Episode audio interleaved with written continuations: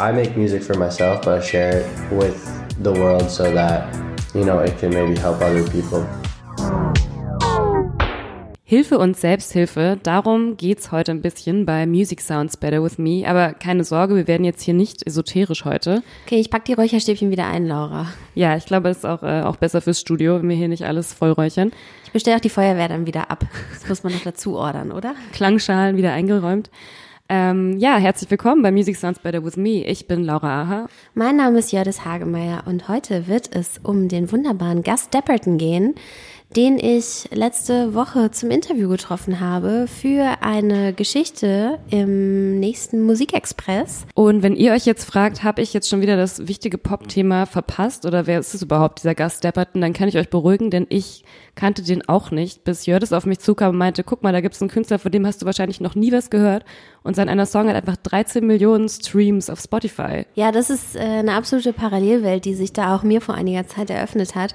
Ich konnte mich an diesen einen Hit erinnern, der 2017 aber schon rauskam. Aber jetzt kommt ein Debütalbum, auf das so ein bisschen diese Parallelwelt, von der weder wir beide noch sonst jemand in unserem Umfeld Teil zu sein scheint, die ganze Zeit drauf gewartet hat. Ja, also Gus Depperton ist auf jeden Fall ein ziemlich kluger Typ, der so, wenn man sich Interviews von ihm durchliest, auch schon so klingt, als wäre er eigentlich schon total weise. Dabei ist er erst 22. Im Herzen 55, würde ich sagen. Schon viel erlebt. Also da kann ich mich auf jeden Fall sehr mit identifizieren. Vorher geht's aber um unseren Matter of Pop, der auch ab und an mal in eben diese Richtung lugt. Ich habe gehört, wir sprechen über Billie Eilish. Genau, das ist ähm, mein Matter of Pop, vielleicht ein bisschen ungewöhnlich, aber ich hatte wirklich das Gefühl, mein ganzer Feed und alle meine Nachrichtenseiten waren einfach voll mit Billie Eilish, eine ähm, 17-jährige Künstlerin, die jetzt gerade ihr Debütalbum rausgebracht hat.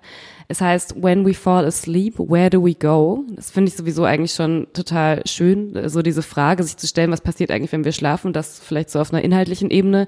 Was ähm, ich aber eigentlich viel witziger fand, ähm, war, wie sich die Presse komplett auf sie gestürzt hat. Man hatte jetzt das Gefühl, es gibt dieses neue hotte Pop-Thema. Das ist diese 17-Jährige, die irgendwie, naja, für viele schon so ein bisschen aus dem Nichts kam, finde ich.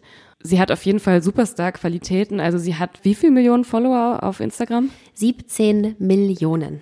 Das muss man sich mal auf der Zunge zergehen lassen. Das ist einfach fast ein Viertel der deutschen Bevölkerung. Ich möchte dazu sagen, dass sie mir in mein Insta-Feed gespült wurde über einen, ich möchte behaupten, eher ungewöhnlichen Kanal. Ich folge ja Heidi Klum, ne? Ich bin ja Heidi Klum-Fan. Ich finde die ja spitze. Die hat mit der rumgehangen und hat sie die krass gepusht über ihre Kanäle. Nicht, dass das noch was ausrichten würde. Ich meine, wenn du selber schon 17 Millionen Follower bei Instagram hast, dann kann es dir auch egal sein, was eigentlich mit Heidi Klum geht. Mhm. Die beiden haben ein bisschen rumgehangen. Und ich könnte mir auch vorstellen, dass so eine 17-Jährige bei einer wie Heidi Klum auch so ein bisschen Muttergefühle auslöst. Ich glaube, die hat doch auch mittlerweile das ein oder andere Kind bei ihr müsste doch mittlerweile auch schon zumindest ein Teenager sein. Ja, könnte, könnte so hinkommen. Naja, aber abgesehen von Heidi Klum fand ich es einfach total äh, interessant, wie halt das ganze althergebrachte für Feuilleton wirklich in allen möglichen Zeitungen, im Spiegel, im der Zeit, in der Süddeutschen. Sie hat überall diese riesen Aufschlagseiten, wie man aber halt irgendwie versucht hat, sich mit so klassischen Kategorien so jemandem zu nähern, der sich dem eigentlich komplett entzieht. Also man versucht am Anfang so ein bisschen sie so einzuordnen. Ich könnte jetzt auch noch nicht mal richtig sagen, wenn man so klassisch an Genres denkt, was das eigentlich für eine Musik ist. Weil es ist irgendwie Pop, aber es ist auch dark und es ist irgendwie so ein bisschen emo-mäßig, wie sie aussieht. Und sie trägt diese Missy Elliott Gedächtnisklamotten. Genau, es hat auch irgendwie sowas aus dem Hip-Hop auf jeden Fall, aus dem Rap. Also es ist einfach komplett neu und ich fand es lustig, wie man versucht hat, die irgendwie in so Kategorien zu zwängen. Und wenn man das dann nicht geschafft hat und irgendwie so merkte, so, hm, irgendwie weiß ich nicht genau, was ich über die sagen soll, wie ich die einordnen soll, dann ging es immer aufs Alter. Dann so, oh, sie ist ja noch so ein Teenager und sie ist ja erst 17 und so. Kinder an die Macht.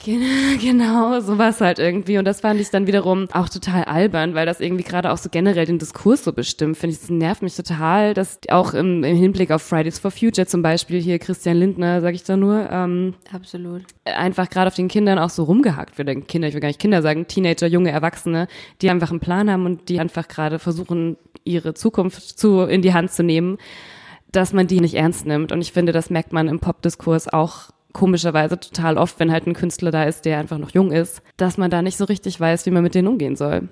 Ja, ich finde es auch ein bisschen sad und sehr bezeichnend, dass es natürlich die einfachste Waffe als älterer weißer Mann, der für den Feuilleton schreibt, zu sagen. Und dann gucke ich mal, was dieses junge Kind dort treibt mit diesem Pop-Phänomen.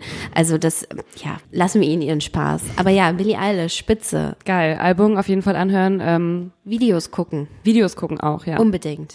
Ja, was war denn bei dir so los? Was war denn dein Matter of Pop? Ach, ich habe so ein kleines süßes Häppchen einfach mal mitgebracht. Ich möchte nämlich behaupten, dass ähm, Hot Chip zurück sind. Kann man so sagen. Behauptung deshalb, weil sie auch nie so richtig weg waren.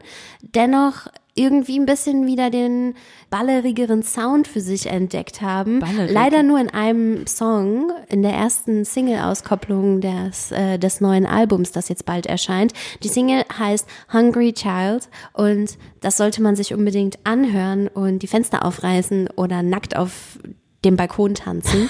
ähm, Oder alles gleichzeitig. All, oder alles gleichzeitig. Es ist ultra tanzbar und es ist so schön zu sehen, dass Joe Goddard und Alexis Taylor wieder so am Start sind. Why Makes Sense war 2015, wenn ich mich jetzt hier richtig erinnere. Überhaupt nicht Ähm, mitbekommen. Die großen Tracks Boy from School, legendär, irgendwie 2006, später in einer sehr, sehr coolen Simpsons-Folge aufgegriffen. Um, Ja, aber es ist halt eben auch schon so 12, 13 Jahre her gefühlt. Aber jetzt diese eine Single, Hungry Child, richtig, richtig gut. Na, da kann man sich auf jeden Fall auf das Album schon mal vorfreuen, ne? Yes, so ist es. So, und jetzt kommt die ultimative Überleitung. Hungry Child. Gus Dapperton ist ja, ist ja vielleicht, kann man vielleicht auch so ein bisschen als so ein Hungry Child bezeichnen, oder Jördis? Wie siehst du das? Ja, voll. Der, der ist sehr, sehr umtriebig, fürchterlich produktiv. Ich frage mich bei ihm immer, wie er das alles eigentlich macht und ob er nicht drei Menschen ist eigentlich.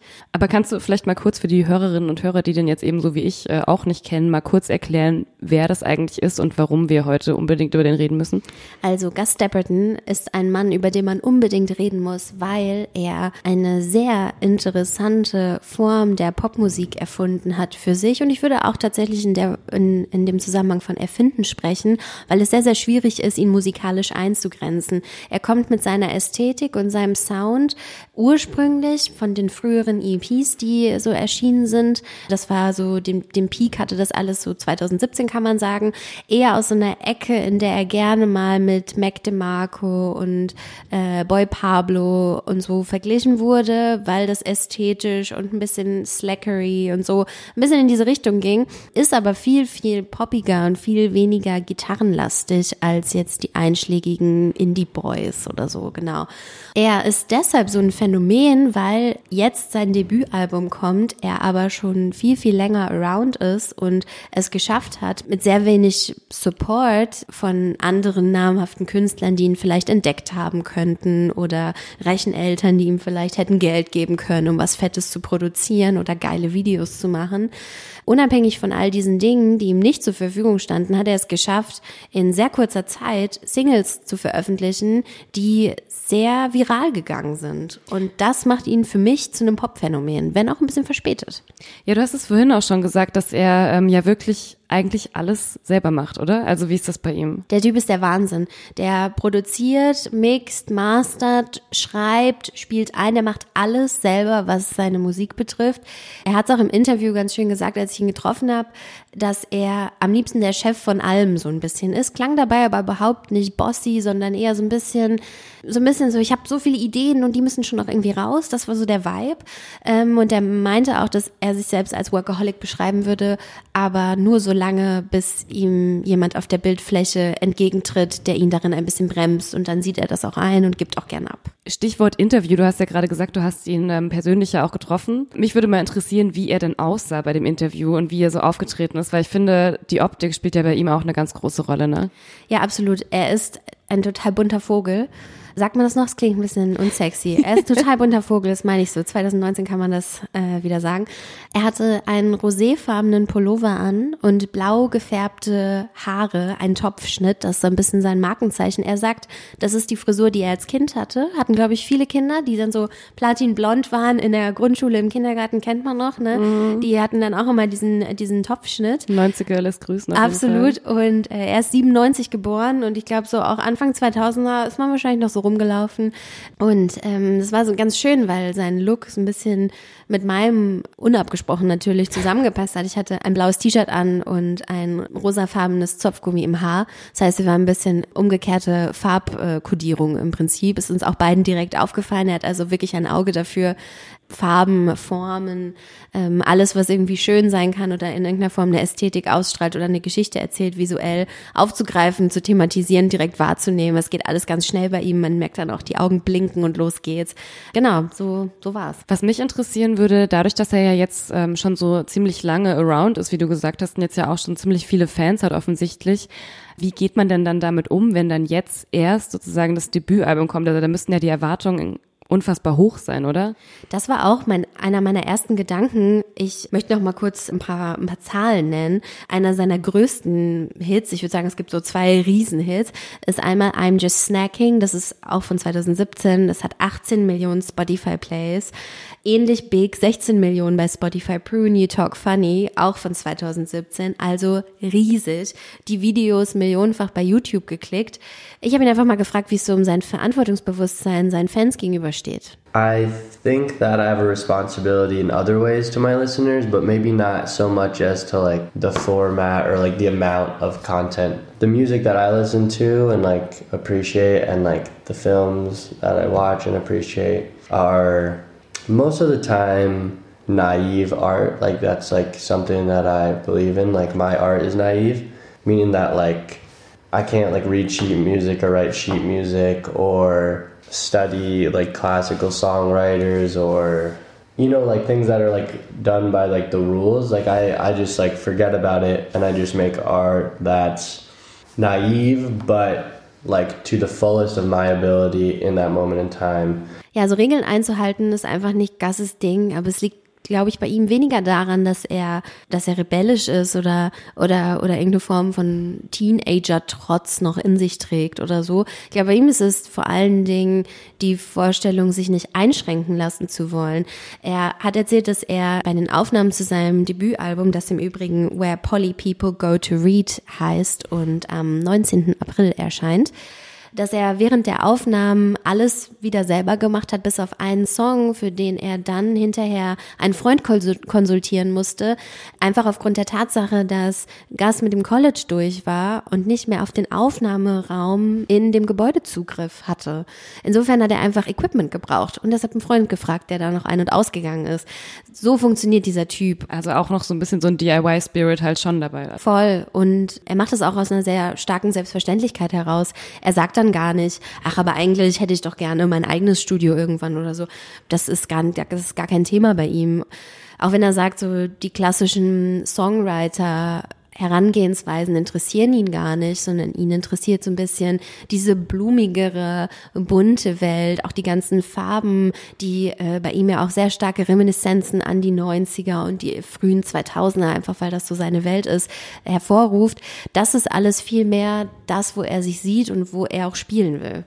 Also im Prinzip, wenn er dann davon spricht, dass seine Kunst naiv ist, dann meinte das auch gar nicht auf so eine, weil das ist ja so ein Wort, was oft so ein bisschen negativ besetzt ist, so mit so einer Blauäugigkeit, so ein bisschen kindliche Dummheit vielleicht so. Also er besetzt das dann irgendwie positiv oder was meint er mit naiv Art? Ja, ich glaube, das ist eine sehr kluge Form der, der, der Neukonnotierung in, in gewisser Weise. Ich denke, dass er, wir haben jetzt nicht konkret über, über, über spezielle Filme gesprochen, aber ich denke, dass er auch viel diese Coming-of-Age-Filme meint, diese äh, Teenage-Durcheinandersein-Filme, sowas wie Dazed and Confused vielleicht, um so einen der großen namhaften äh, Filme zu nennen, von denen ich mir sehr gut vorstellen kann, dass das aus seiner Welt stammt.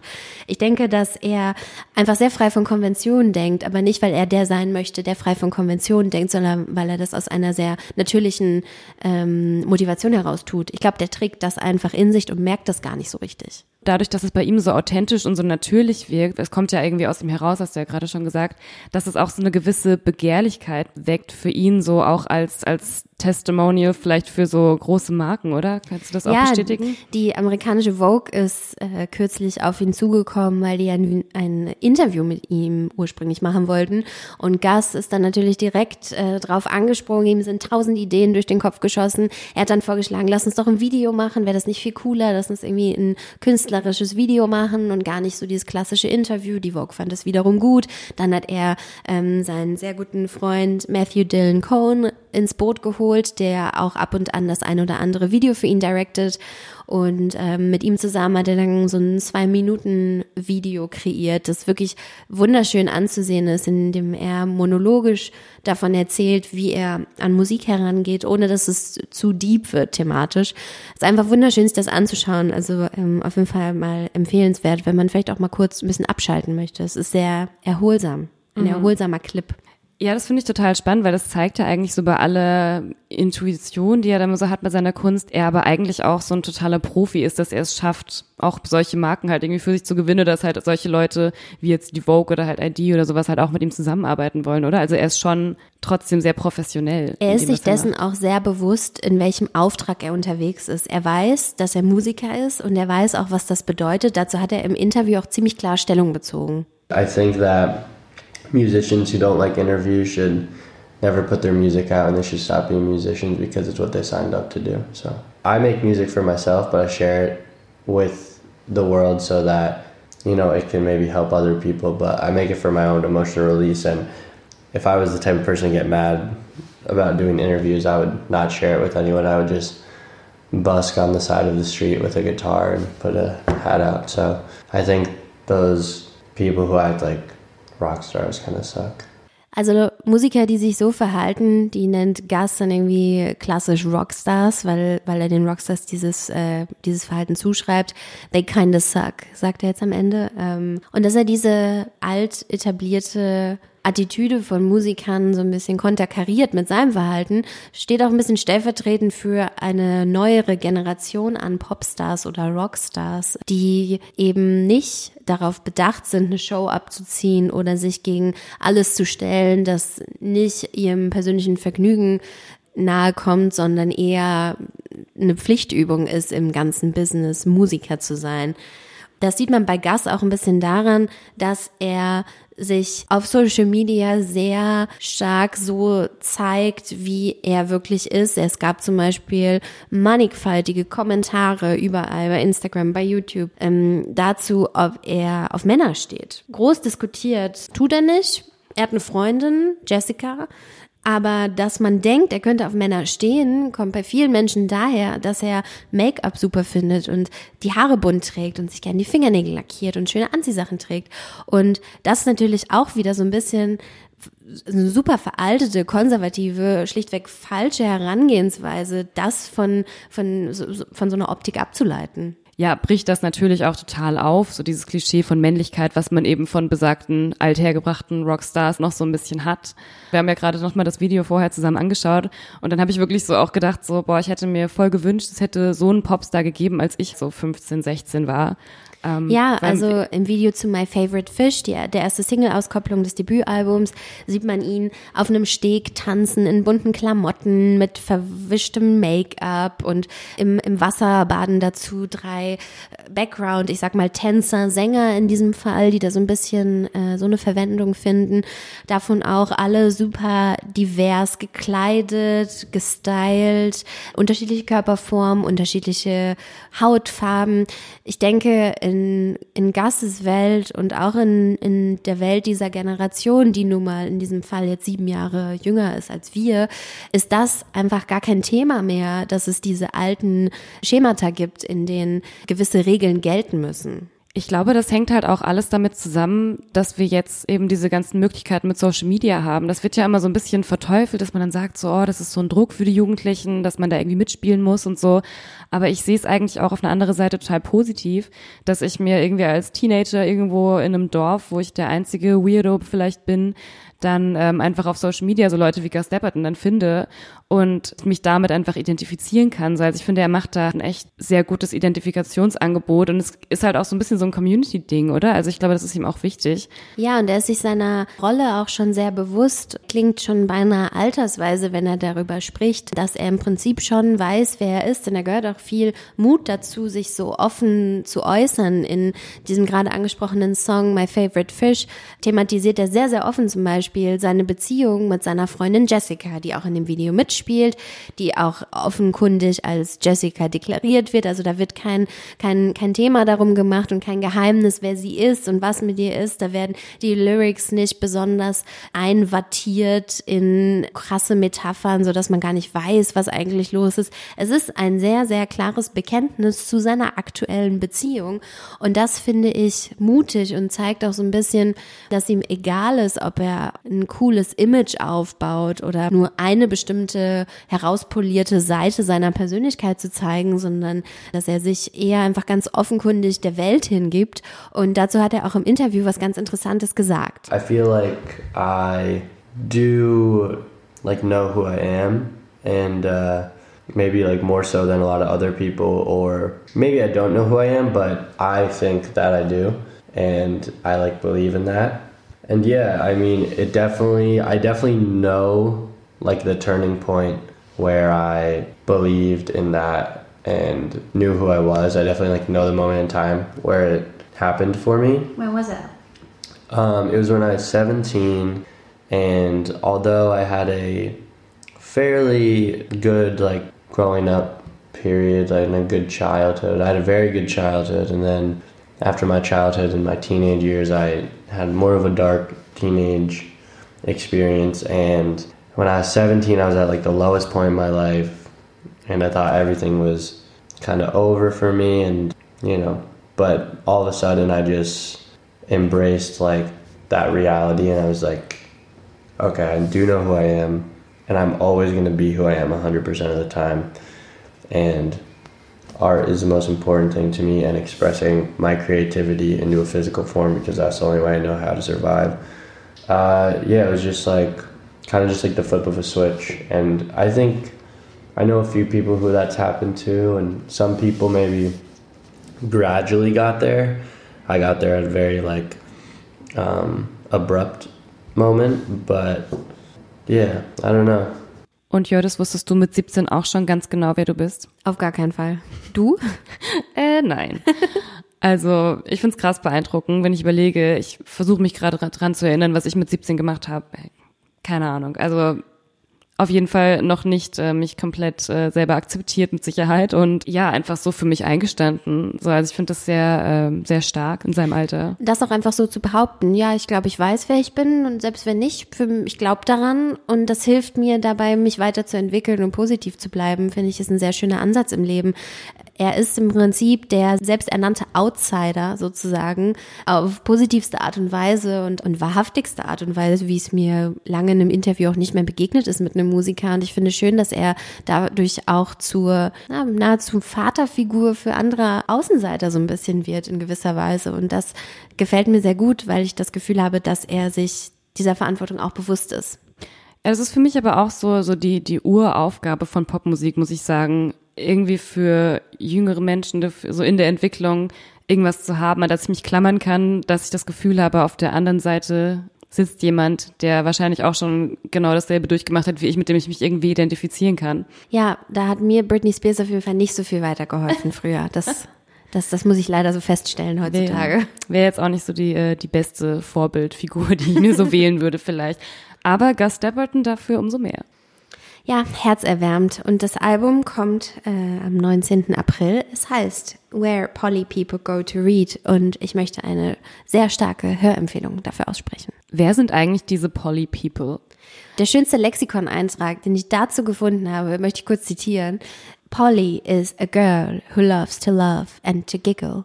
Das ist wirklich eine sehr niedliche Vorstellung, wenn all die giggling Girls an diesen besagten Ort gehen, um äh, zu lesen. Finde ich schön. Also anhören auf jeden Fall. Noch mehr Dinge, die man sich in den nächsten zwei Wochen unbedingt anhören sollte, haben wir natürlich wie immer bei jeder Folge dieses Podcasts vorbereitet. Bei mir ist es diesmal Surfs Up von Fat White Family. Keine große Überraschung. Ich bin ja Fan. Das habe ich, glaube ich, auch schon mal gesagt im Rahmen Ist- ähm, dieser Sendung. Ist schon mal durchgekommen, Ist schon ja. habe ich schon mal vielleicht ein bisschen durchscheinen lassen, ganz subtil. Äh, eine super wahnsinns irre Band aus London. Da hast du sie ja auch äh, kürzlich getroffen, ne? Ja, stimmt, genau. Ich habe sie in London getroffen. Wir waren ein bisschen trinken, würde ich sagen, und haben uns die Nacht um die Ohren gehauen. Kann man auch im nächsten Musikexpress lesen. Der heute erscheint, Jördes Saufen mit Fat White Family, lohnt sich auf jeden Fall zu lesen. Ich fand's mega. Und äh, du hast doch bestimmt auch noch was mitgebracht. Ja, ich habe ähm, was mitgebracht, was äh, eine ganz andere Richtung ist. Ähm, ich möchte euch Lizzo empfehlen. Das Album heißt Cause I Love You. Pop im besten Sinne. Es ist ähm, auch ein bisschen Disco-Einschlag. Also es gab jetzt im Vorab schon eine Single, die hieß Juice. Die ist äh, super 80er äh, Disco-mäßig, fand ich mega. Ist das nicht sogar ein Song gewesen, den sie kürzlich beim Neo-Magazin Royal performt hat? Yes, genau, da war sie nämlich auch. Ähm, Und ist komplett ausgerastet. ja, sie ist Hammer. Also sie ist ähm, auch Fat-Activist, sie ist total politisch, aber gleichzeitig halt auch mega poppy so und macht daraus halt einfach auch überhaupt kein großes Ding. Und ähm, ich habe sie auch zum Interview getroffen in Berlin, was mega war. Ich habe auch ein Selfie mit ihr gemacht. Na klar. Na klar. Ähm, das Feature kommt äh, auch jetzt im Musikexpress, der heute am Kiosk erscheint. Darin habe ich mit Lizzo darüber gesprochen, warum Menschen und vor allen Dingen weiße Menschen so ein Problem mit dem Wort Fett haben. Und darüber werden wir auch in der nächsten Folge des Podcasts sprechen. Dann von und mit Beiträgen zu Lizzo. Yes, so wird's. Bis dahin aktualisieren wir natürlich auch wieder die Playlist auf Spotify. Ihr findet uns da unter Music Sounds Better with Me. Nicht der Podcast, sondern die Playlist. Aber ihr könnt natürlich beides gerne abonnieren. Den Podcast generell könnt ihr natürlich auch über andere Kanäle abonnieren und hinterlasst uns auch gerne eine Bewertung oder ein paar nette Kommentare. Wir freuen uns auch über Feedback an podcast.musikexpress.de Und jetzt bleibt eigentlich nur noch zu sagen, Leute, ab zum Kiosk, denn ab heute neuen Musikexpress holen. und nicht davon abschrecken lassen, dass Robert Smith von The Cure vorne drauf ist. Einfach kaufen, aufschlagen, lesen. Und erfreuen.